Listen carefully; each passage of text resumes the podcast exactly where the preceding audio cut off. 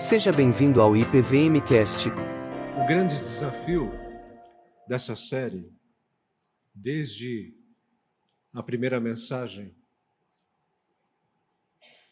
é que os maridos, os homens, as esposas, que são as mulheres, os pais e também os filhos, sejam, na verdade, a imagem do Senhor Jesus.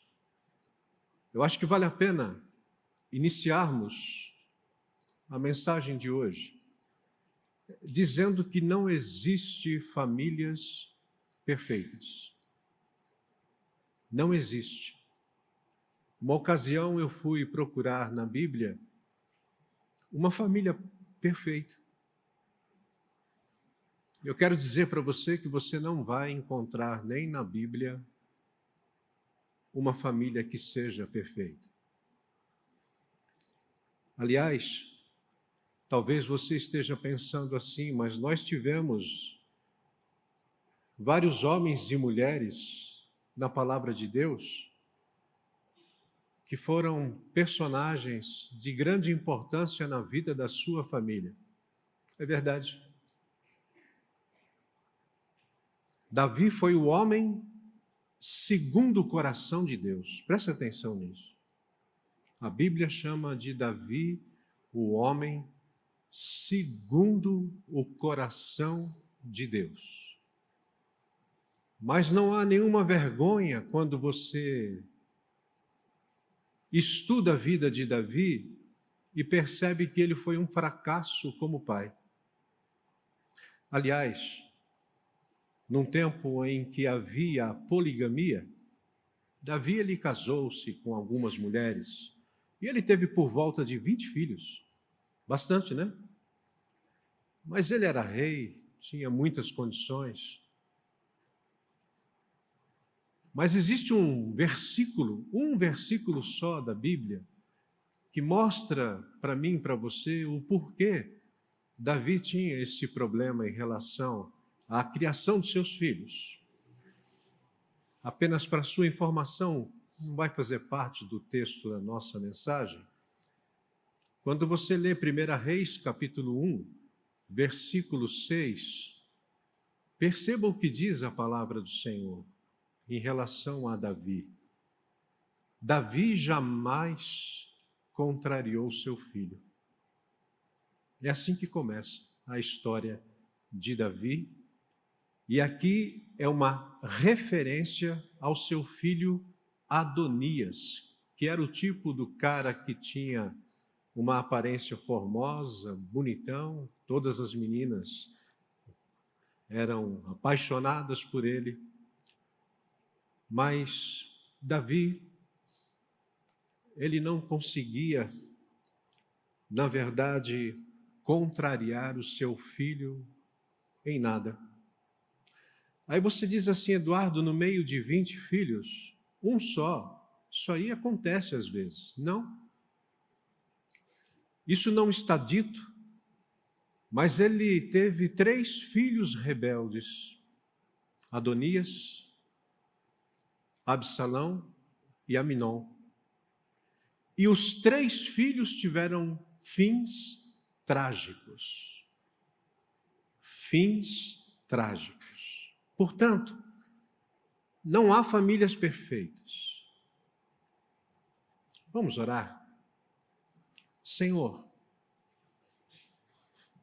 considerando que não há famílias perfeitas e nós estamos aqui para declarar a nossa imperfeição, mas nós devemos considerar que o Senhor Deus e Pai de Cristo Jesus e o Espírito Santo são perfeitos, absolutos, o suficiente para nos ensinar a viver de maneira que nós, os pais, possamos ser bênçãos na vida dos nossos filhos. Fala ao nosso coração nessa oportunidade, para a glória do Senhor Jesus. Amém.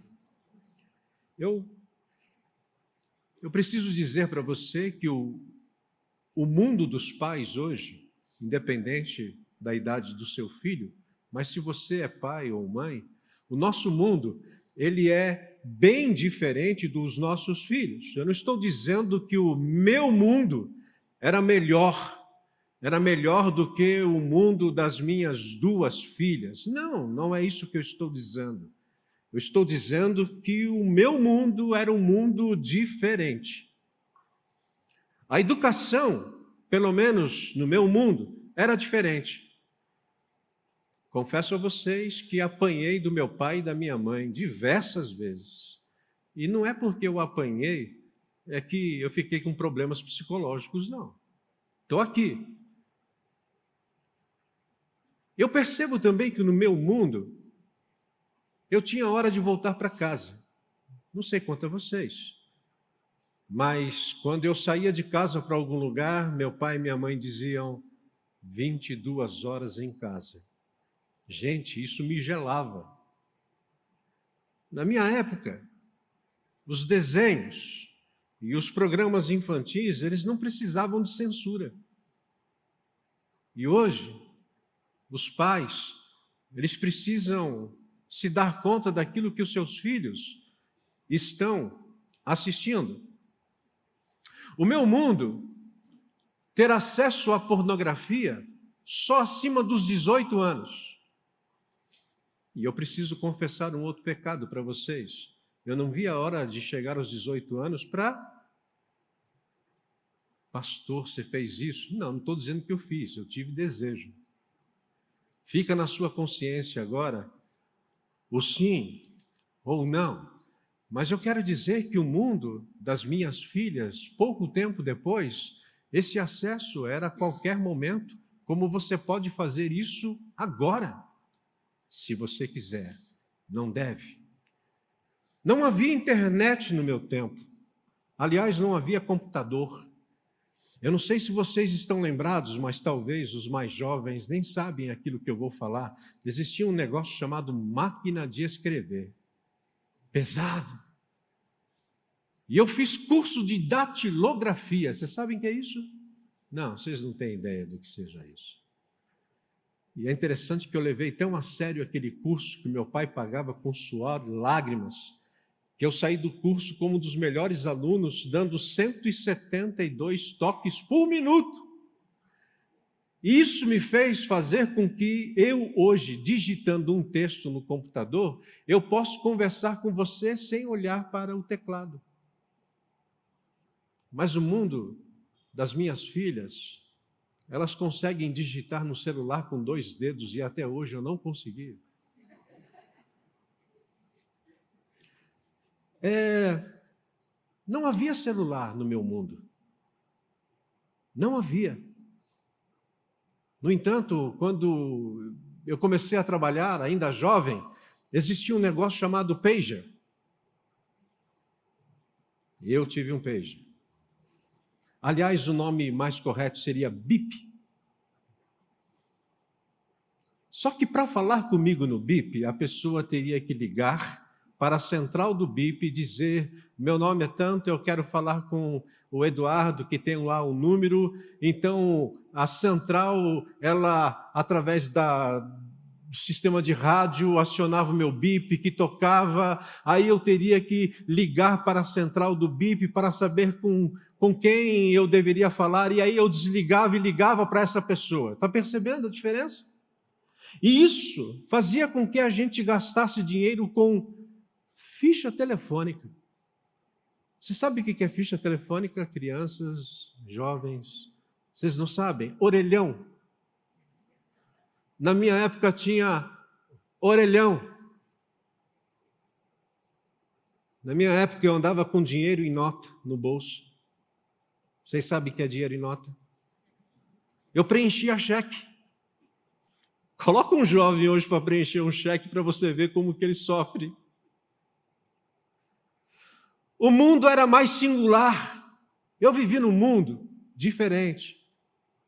O meu mundo, ele parecia ser mais apaziguado. Eu, eu ia ao estádio de futebol assistir São Paulo, Corinthians, Palmeiras, seja o que for, e a gente ficava de um lado torcendo e a torcida adversária do outro, e ali quem ganhasse, ganhasse, e a gente ia sair dali e ia bem para casa. Hoje.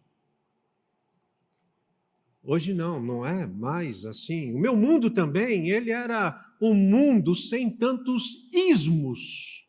Por exemplo, hoje o mundo é o mundo do pluralismo, é o mundo do relativismo, do humanismo, do pós-modernismo, do monergismo e etc.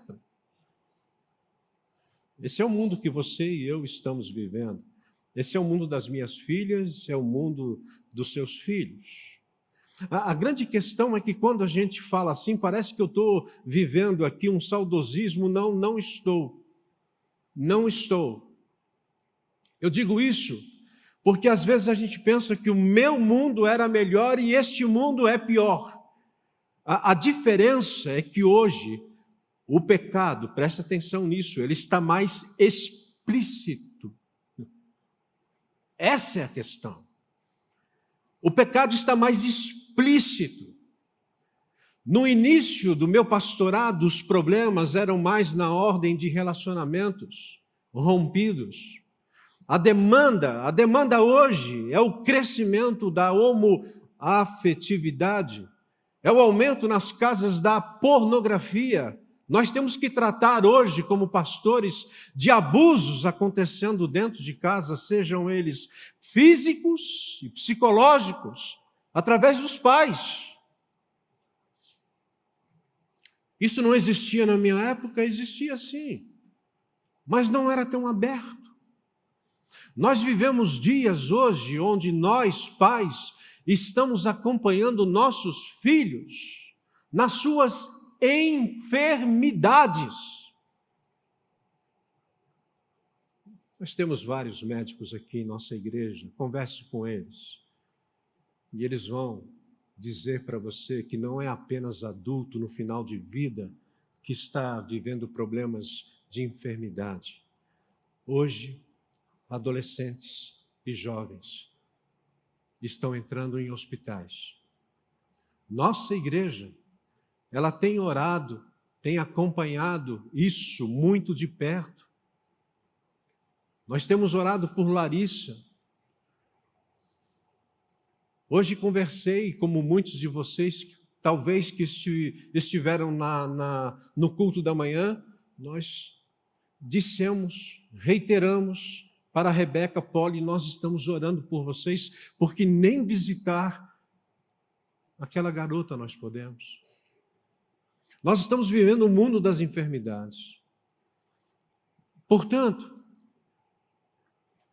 se os pais quiserem se os pais quiserem ter filhos abençoados, compromissados, filhos amorosos, diferenciados, crentes, se você pretende ter de fato um discípulo ou uma discípula de Jesus na sua casa, então você vai ter que se render aos princípios da palavra de Deus e, sem dúvida alguma, ao mesmo tempo, escolher criteriosamente do mundo aquilo que você vai investir na vida dos seus filhos. Gente, isso aqui é muito sério, porque eu estou falando aqui nessa oportunidade para muitos jovens que sonham em ser pais. Eu estou falando aqui para pais, eu estou falando aqui para tios, estou falando para avós. Eu quero dizer que quando o assunto se refere à paz, a princípio eu estou colocando todos vocês à frente, naquilo que eu chamo um campo, um momento aonde você vai perceber no final da nossa mensagem que nós estamos envolvidos numa grande luta, numa grande batalha. E a igreja hoje, ela é chamada principalmente os pais, a descobrirem de fato o Evangelho. Nós falamos muito do Evangelho.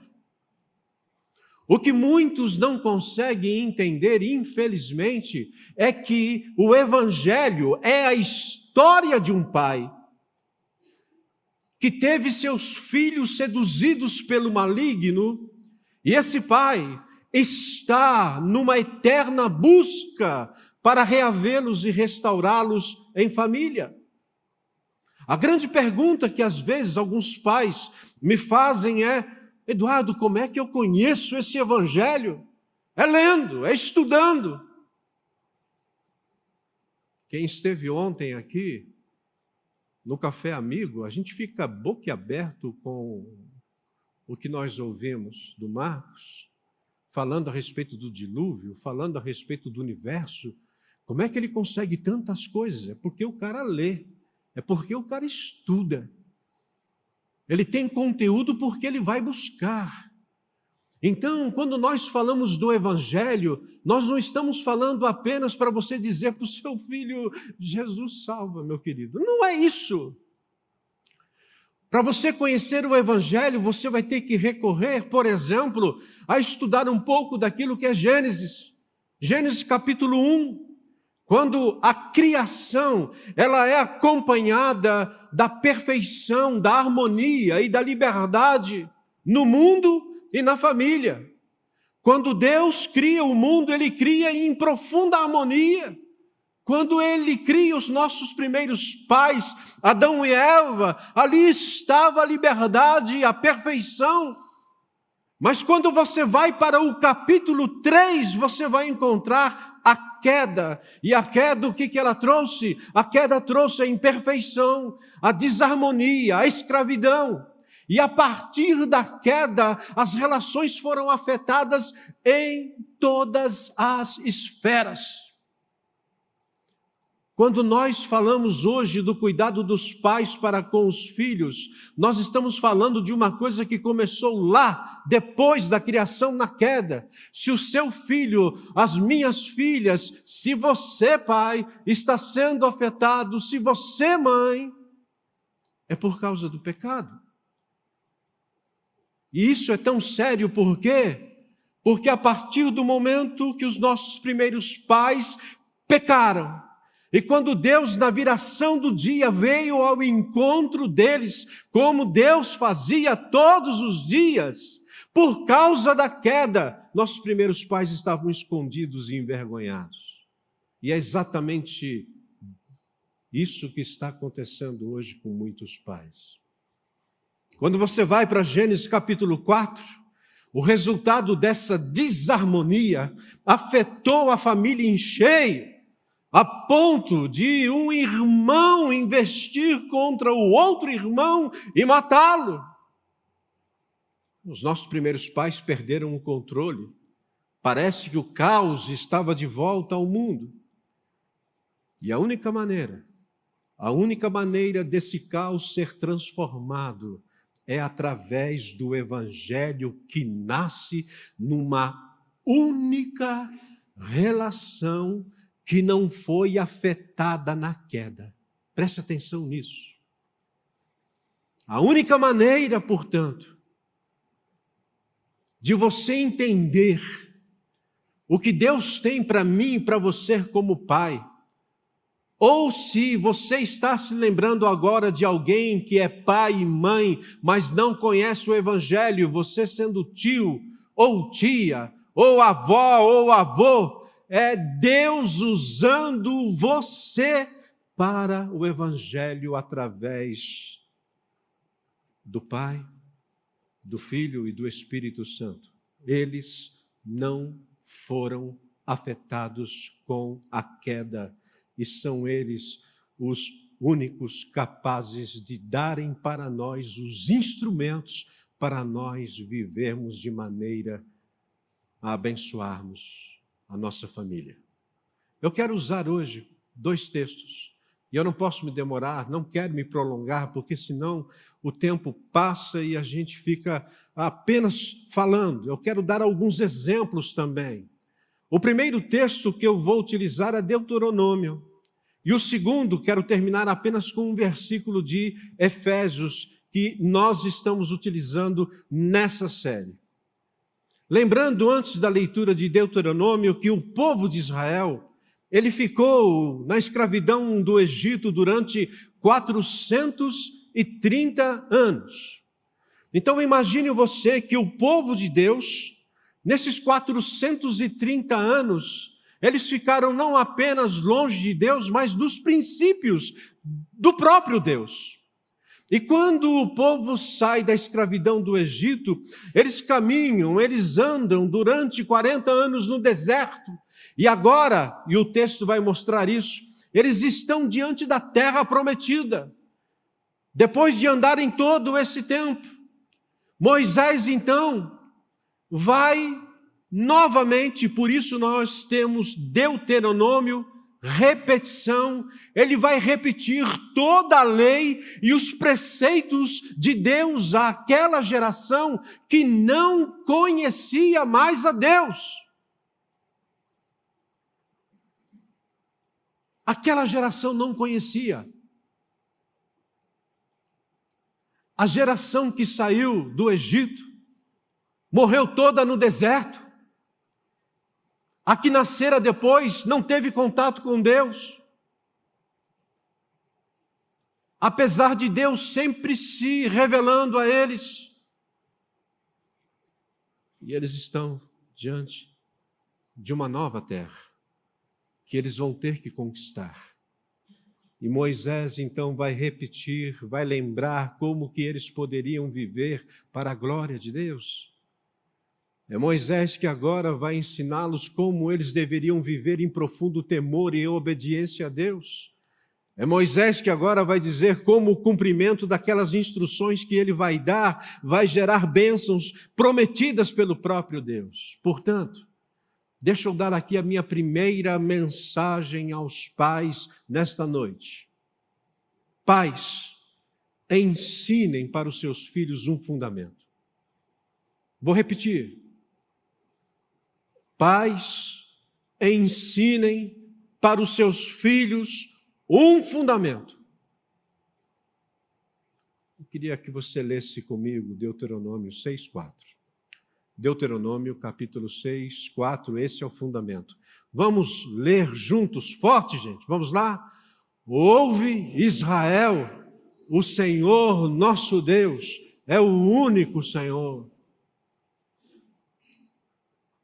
Esse texto começa com uma palavra hebraica chamada Shema. Shema significa ouve.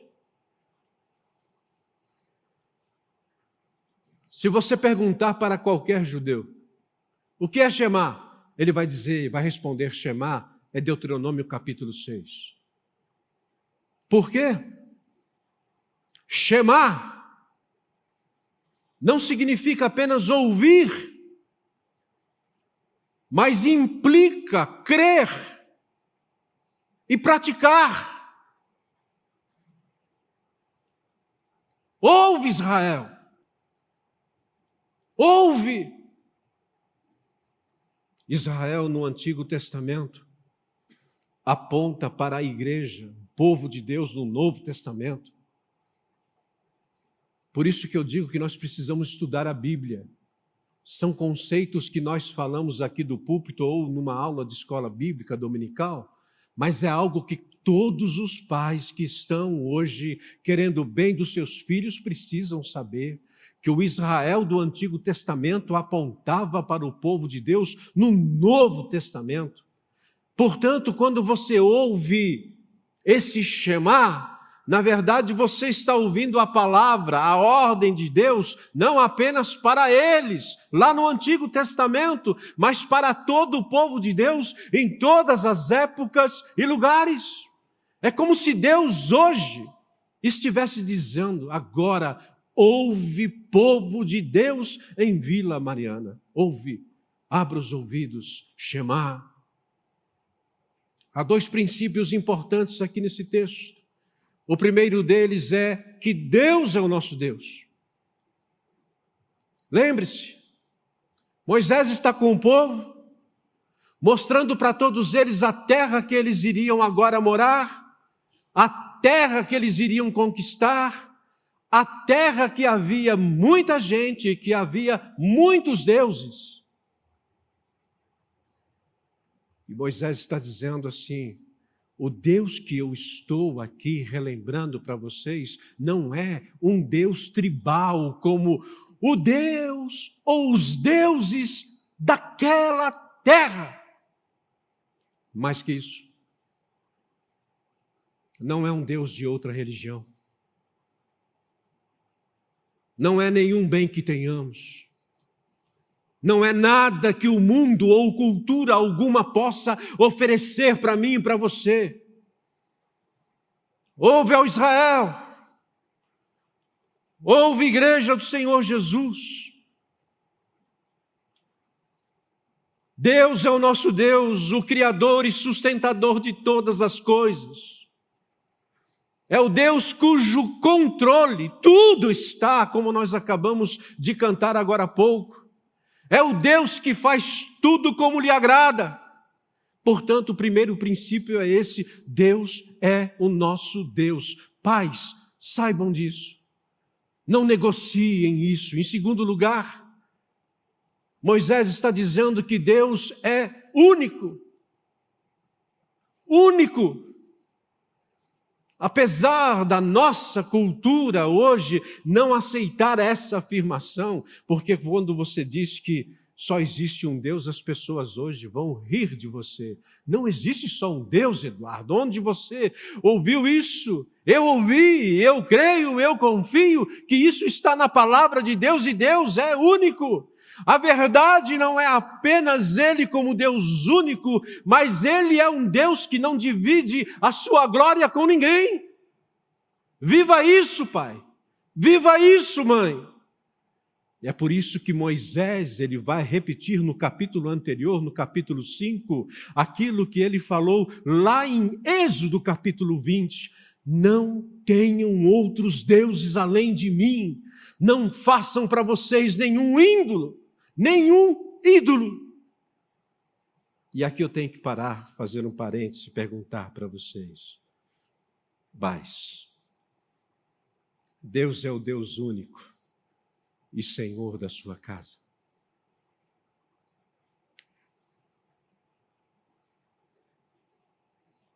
Quando os pais, quando os pais deixam de ensinar e viver esses princípios, Posso dizer o que vai acontecer?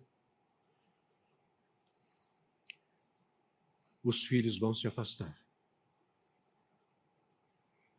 Se nós, pais, deixarmos de viver essas verdades, os filhos vão se afastar. Minha filha mais velha, Ela estava entrando na juventude. E uma ocasião ela me, ela me abordou e disse assim: Pai, eu preciso falar com você. E eu então, olhando para ela e atarefado, ok, filha, nós vamos, nós vamos conversar. Mas, mas não levei muito a sério. Aí minha filha me procurou segunda vez e disse: Pai, eu preciso falar com você. Aí eu disse: Eu sei, filha, mas eu estou com um problema assim, assim. Depois a gente vai conversar. Aí, de repente, o telefone toca. Eu estava na igreja com o meu Motorola tijolão, lembra? E a minha filha disse assim: Quem está falando? Eu disse, Eduardo, é o pastor? Minha filha. Filha, o que você quer? Eu quero marcar uma hora para falar com o pastor Eduardo. É possível?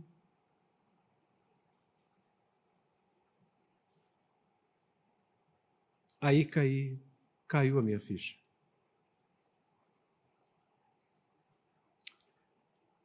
Sabe quem era o meu Deus naquela época? Era a igreja. Era a igreja. A minha filha queria falar comigo um assunto de muita importância. e eu estava mostrando para ela que quem era mais importante para mim era a igreja.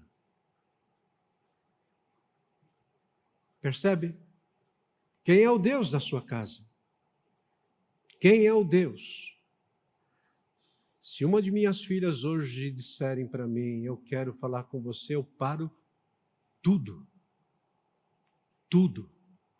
Porque nada é mais importante para mim do que elas.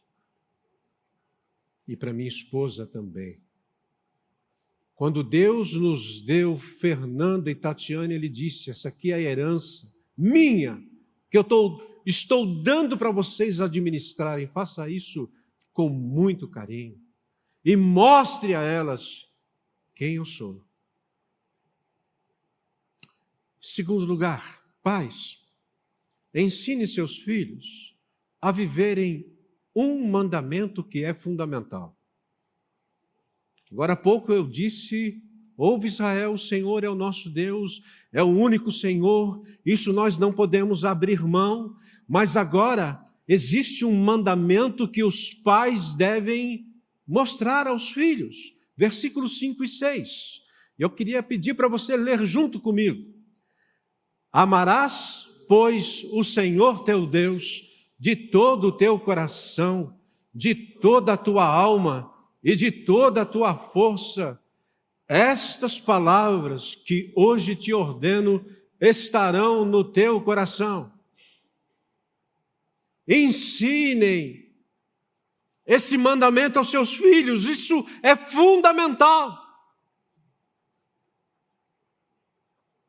Aí eu posso responder por que, às vezes, nossos filhos se afastam da igreja. A resposta é simples. Filhos afastam da igreja ou se afastam da igreja porque eles não amam a Deus. Pastor, meus filhos não estão lendo mais a Bíblia, meus filhos não estão mais orando. Sabe por quê? Porque eles não amam a Deus. E nós precisamos ensinar os nossos filhos a amarem a Deus. E amar não é sentimento, pai e mãe. A gente vive uma cultura onde o amor é o amor é um amor não é sentimento, amor é atitude. É por isso que Jesus disse: Aquele que tem os meus mandamentos e os guarda, é esse que me ama. Como que um pai ou um filho vai amar a Deus se não guarda os mandamentos dele? Rubem Amorese é um presbítero de uma das igrejas presbiterianas lá em Brasília. Ele conta num dos seus livros que um dia o seu filho estavam juntos, ele e seu filho, e o filho sobe no sofá e fica mais alto do que ele, o pai. E aí o filho chama o pai, o Rubem, o abraça e diz assim: Pai, quando eu ficar desse tamanho, maior que o Senhor, você acha que eu vou te obedecer? Aí o pai dá uma resposta fantástica. Se você me amar, você vai me obedecer. Se você me amar, você vai obedecer. Calvino diz que o coração humano é uma fábrica de ídolos.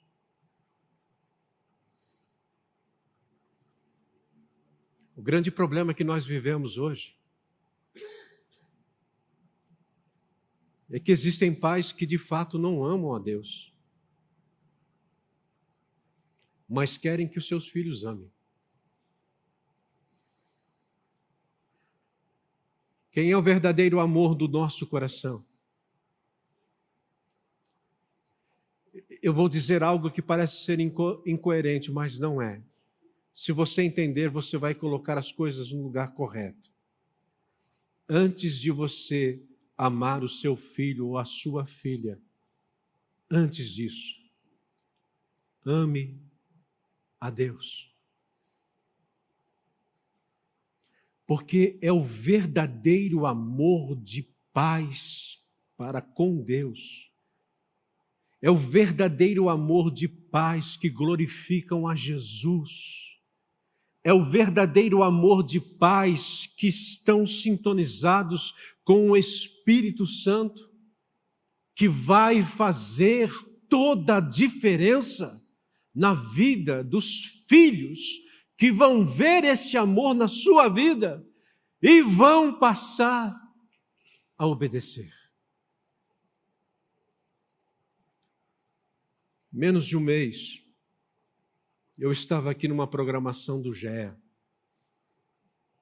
ministério da nossa igreja.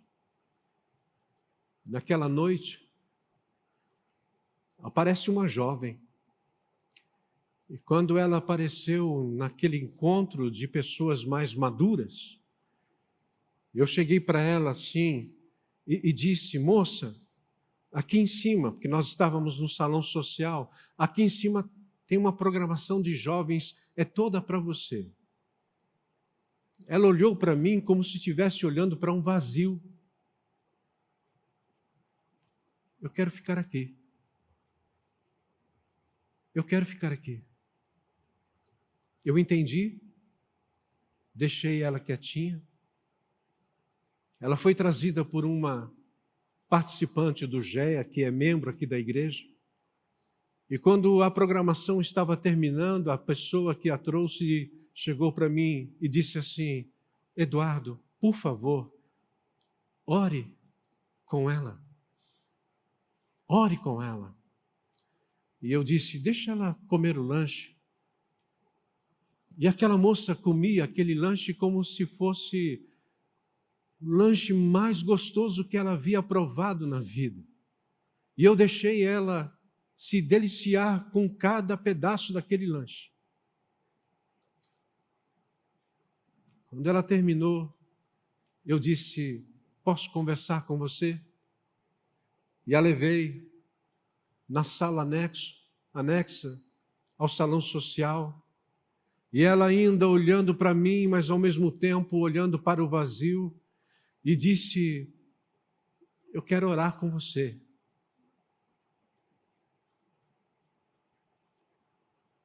E ela respondeu para mim: Por que, que você está preocupado comigo? E eu respondi: Porque Jesus está. Eu não conheço você. Me fala da sua família. Que família? Seu pai. Eu não tenho pai. Sua mãe. Eu não tenho mãe. Eu era criada pela minha avó. E sua avó, então, conta para mim sobre a sua avó.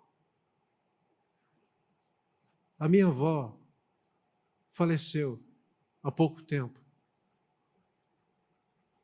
E você, eu moro só. Namorado, eu tenho um abusador. Abusador. Entende o que eu estou falando? O que eu posso fazer por você, moça? E ela tem um nome lindo, lindo. O que você pode? E ela começa então a arregaçar as mangas da sua blusa. E quando eu olhei para os seus braços, eu entendi o que faz a falta de um pai, de uma mãe, ou de uma avó ou tia que verdadeiramente ama. A minha vontade era pegar aquela moça e levar para minha casa.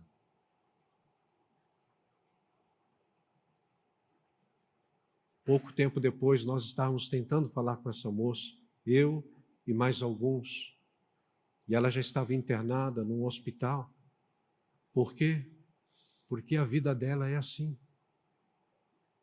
não tem quem a ama. E ela vai amar a quem? Nós temos um compromisso tão grande porque eu tenho certeza em Cristo Jesus que tudo aquilo que nós fizemos por nossas filhas, olhando para mim, por meu contexto, da minha casa, com a minha esposa, jamais nós vamos passar por isso. Porque Deus é bom e Ele é fiel em Suas promessas. Paz, paz em nome do Senhor Jesus.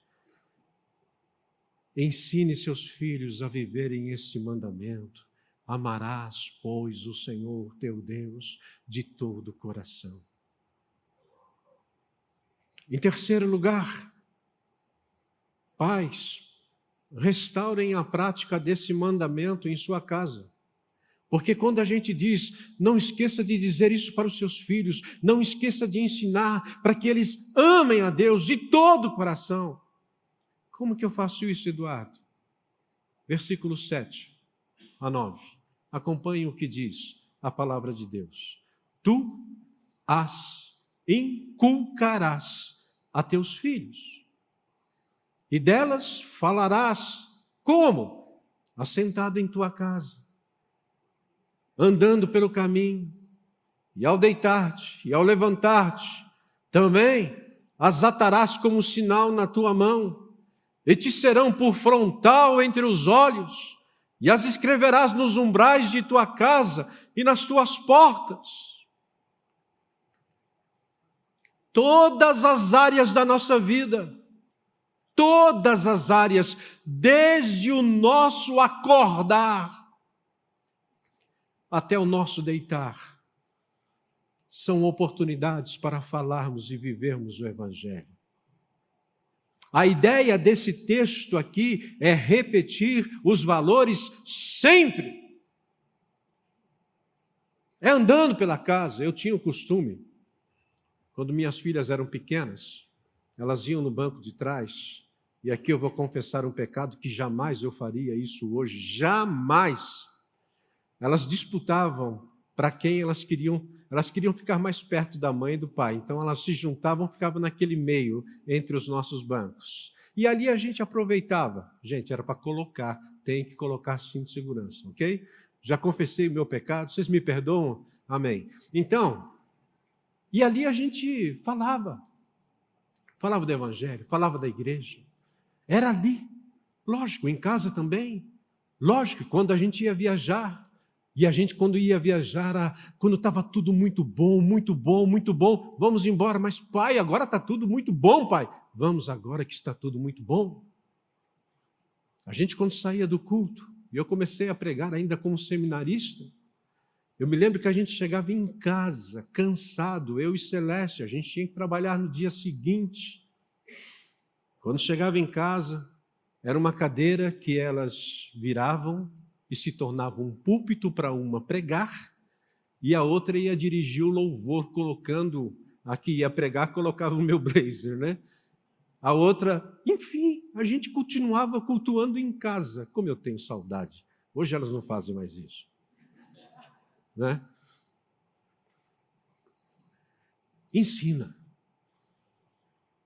Toda hora. O Evangelho não é algo somente para ocasiões evangelísticas especiais. O Evangelho não é para você entregar os seus filhos à escola bíblica dominical, ou você dar para elas uma Bíblia, aquela de crianças com aqueles desenhos fantásticos, pensando que aquilo é um instrumento importante para a conversão delas. Não. Os nossos filhos, eles precisam ver o Redentor, os nossos filhos precisam de Jesus sendo vivido e pregado em casa. Eu disse no começo que nós não temos, não somos famílias perfeitas. Eu e Celeste, nós perdemos a grande oportunidade de ensinar nossas filhas alguns princípios até os 10 anos de idade. Por que, que eu estou dizendo isso? Porque eu pretendo com isso dizer aos pais: se vocês têm filhos pequenos, até os 10 anos, e você que está sonhando ter filhos já começa a anotar essas coisas para não, não esquecer, porque na minha época não tinha, lembra? Meu mundo era diferente. Meu mundo não tinha essas coisas, meu mundo não tinha internet, meu mundo não tinha Hernandes Dias Lopes. Pastor, eu estou ouvindo Hernandes Dias Lopes. Fique nele. E o que, que nós ensinaríamos para ela, para elas o que seria tão importante? Por exemplo, eu ensinaria hoje os livros da Bíblia na ordem correta. 66 livros, Eduardo. Sim, eu ensinaria. Eu não vou nem perguntar para minha filha se ela sabe os livros da Bíblia na ordem correta. Mas eu não ensinei nem a Celeste. Eu ensinaria o Pai Nosso. Ah, o Pai Nosso elas sabem, lógico que sabem. Mas eu nunca ensinei como pai. Eu ensinaria os dez mandamentos. Eu ensinaria as principais histórias bíblicas que, na minha época, eu entreguei para que as professoras e professores da escola dominical fizessem isso. Eu não ensinei para as minhas filhas Gênesis 1, Romanos 3, 23, Romanos 6, 23. Eu não ensinei João 3, 16, e nem mesmo o Salmo 23. Eu não ensinei. E vocês não sabem o quanto isso me faz ficar envergonhado. Eu não ensinei para as minhas filhas o breve catecismo de Westminster, por exemplo. E eu chego aqui na igreja, nós vamos ter aula de catecúmenos, nós vamos ensinar o breve catecismo de Westminster, mas eu não ensinei para minhas filhas isso. Que vergonha! Hoje seria diferente. Então eu tenho que ensinar a minha neta. Lógico, mas eu já percebi que a minha filha já está fazendo isso. Louvado seja o nome do Senhor com o meu genro.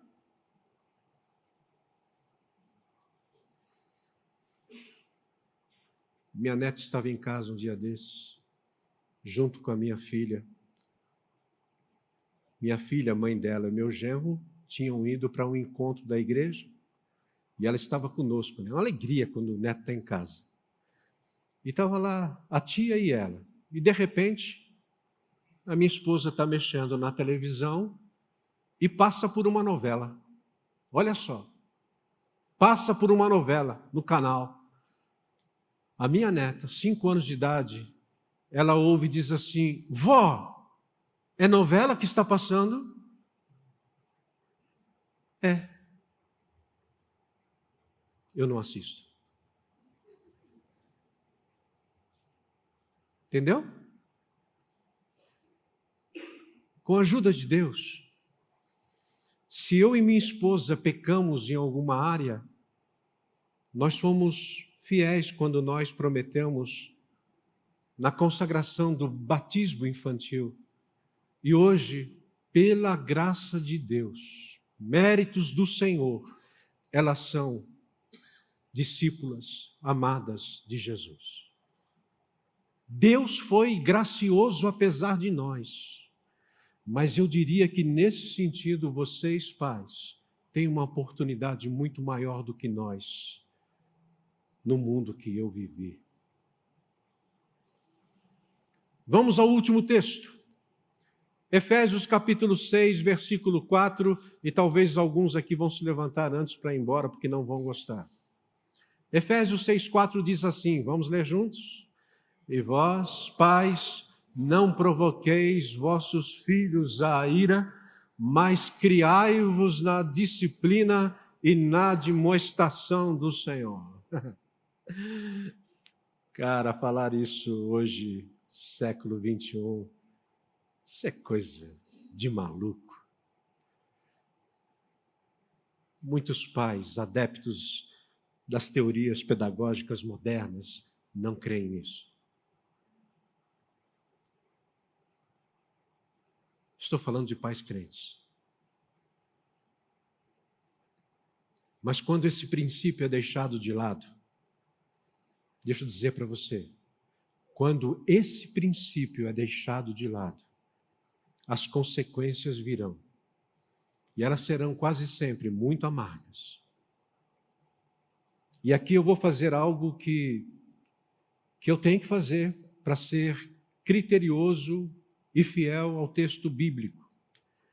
Se vocês estão lendo como eu e vós, pais, está no plural. E a gente olha e diz assim: e vocês, pai e mãe? Aí o Marcelo vai falar terça-feira.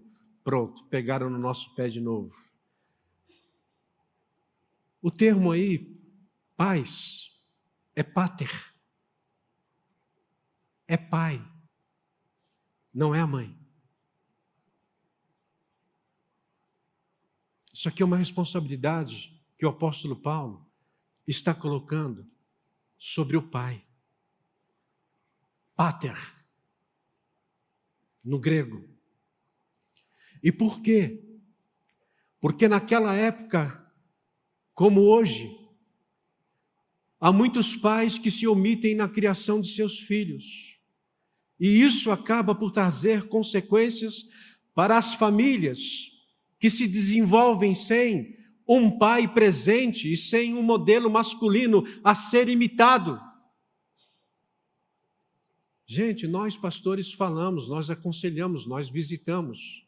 E na maioria das vezes o nosso contato, sabe com quem é? Com mães. E onde está o pai? Onde está aquele infeliz que um dia prometeu que ia fazer alguma coisa e não faz? O pai às vezes está adorando o seu ídolo, como no meu caso, era a igreja. O pai às vezes está vivendo com o seu ídolo, como no caso de muitos, é o serviço, é a profissão. Onde está o pai? De quem a responsabilidade em casa é da mãe? Negativo. A mãe é a grande ajudadora e é importantíssima nesse contexto. Mas aqui não esqueça disso. Quem vai dar não apenas o princípio, quem vai dar a direção, quem vai dar o prumo é o pai. A mãe tem que descansar nisso, porque ela já tem tarefas demais. Pais, não provoqueis vossos filhos a ira. Filhos irritados deixam de seguir a Jesus, gente. Filhos irritados não obedecem nem ao pai e por conta disso não vai obedecer a Deus. E a Bíblia diz exatamente isso: se alguém não pode amar aquele que está vendo, como que vai amar a Deus que não vê?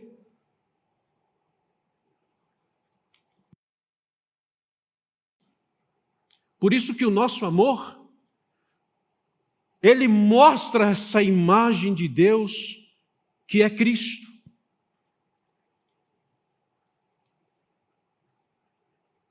Vamos acertar isso em casa. Como que eu faço? Você já tentou conversar com um filho adolescente ou jovem e perguntar para ele se você, pai, fez algo de errado ou está fazendo algo de errado que irrita profundamente o seu filho? Você já teve coragem de fazer isso?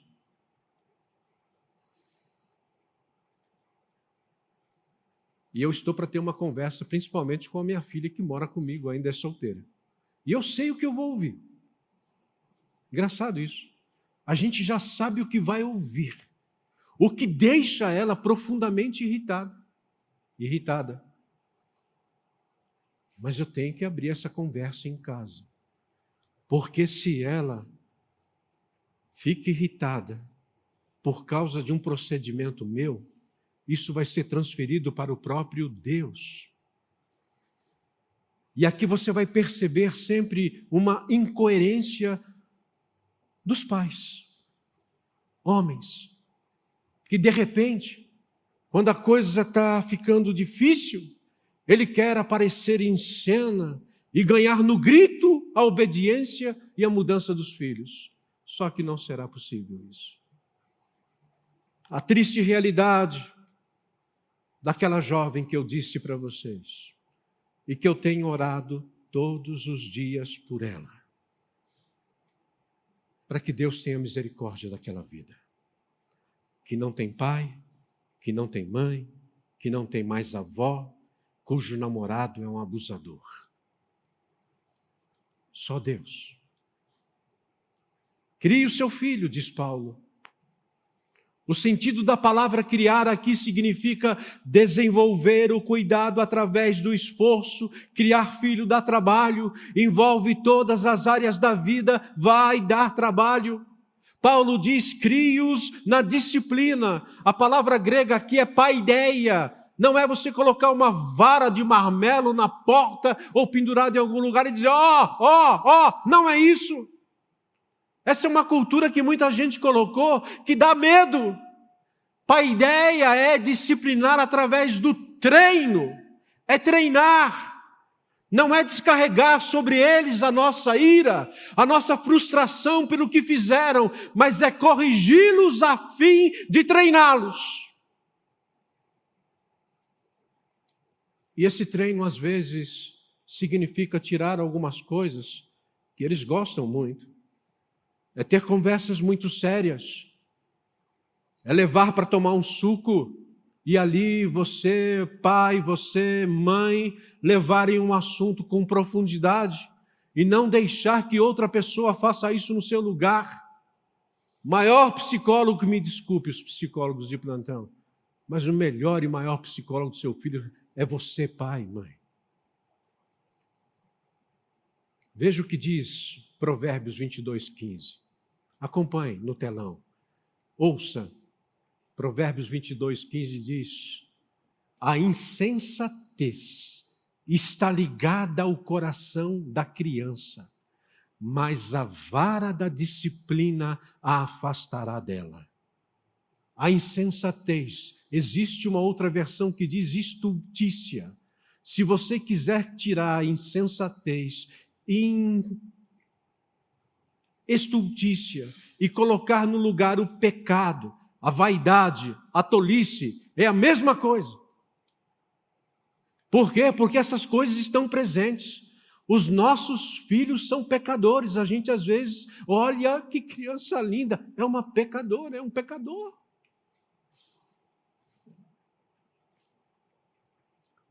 Provérbios 13, 24 é muito forte, Pai. Quem se nega a castigar seu filho não o ama. E quem o ama não hesita em discipliná-lo. Forte isso. Quem é que disciplina? Quem ama. Quem ama. O último texto, Provérbios 29, 17. Olha que coisa interessante que diz a palavra de Deus. Discipline seu filho, e este lhe dará paz, trará grande prazer à sua alma. Como que eu faço isso? Paulo diz, na admoestação do Senhor. Em outras palavras, que palavra difícil é essa, admoestação? É o princípio da palavra de Deus, porque o instrumento para que a gente possa fazer essas coisas é a palavra do Senhor. Aí você ouvindo isso diz: Ok, aprendi, portanto, é só seguir isso, é só seguir Deuteronômio capítulo 6, versículos 4 a 9, Efésios capítulo 6, versículo 4 e pronto! Vamos ser felizes. Não.